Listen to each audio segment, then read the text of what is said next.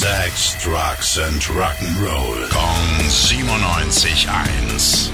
Rock News. Kaum ist er raus bei Motley Crue, geht's für ihn auch schon wieder weiter. Ex-Motley Crue-Gitarrist Mick Mars sucht gerade nach einer Plattenfirma, um sein kommendes Solo-Debütalbum zu veröffentlichen. Die Platte wird heißen Another Side of Mars. Und der Name, ja, der ist Programm. Die Musik wird nämlich um einiges düsterer und auch ein bisschen aggressiver sein als alles, was er bei Motley Crue gespielt hat. Weil Mars aber absolut keinen Bock mehr aufs Touren hat, wird's für die LP leider keine Tour geben. Vermutlich wird auch sein gesundheitlicher Zustand bei dieser Entscheidung eine Rolle gespielt haben. Einen einmaligen Auftritt oder ein paar Abende würde er aber trotzdem noch spielen. Nach über 40 Jahren auf Tour hatte man aber auch echt genug erlebt und wir freuen uns jetzt auf neue Musik von Mick Mars.